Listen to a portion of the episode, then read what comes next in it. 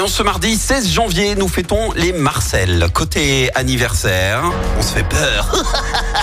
oui, le réalisateur américain John Carpenter fête ses 76 ans. Il a réalisé son premier long métrage à 25 ans et c'est lui qui a traumatisé les spectateurs dans les années 80. Il a réalisé Halloween, La Nuit des Masques. C'est le film qui a lancé sa carrière et progressivement, il a imposé son style dans le registre de l'épouvante et de la science-fiction au point d'être considéré comme le maître de l'horreur. L'un des mannequins les mieux payés au monde fête ses 50 ans.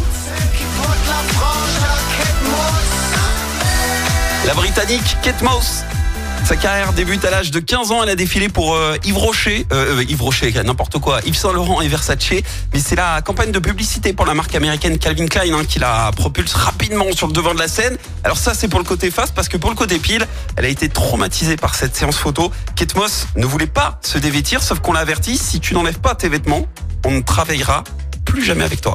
Et c'est donc à contre-coeur qu'elle a accepté. Elle tombe en dépression. Il lui a fallu deux semaines pour réussir à sortir de son lit. Finalement, elle se relève. À 16 ans, elle fait sa première euh, couverture de magazine. Et à 20 ans, elle devient millionnaire. Alors, sa fille pourrait bien prendre la relève puisqu'elle a débuté euh, dans la mode l'année dernière alors qu'elle n'avait que 14 ans.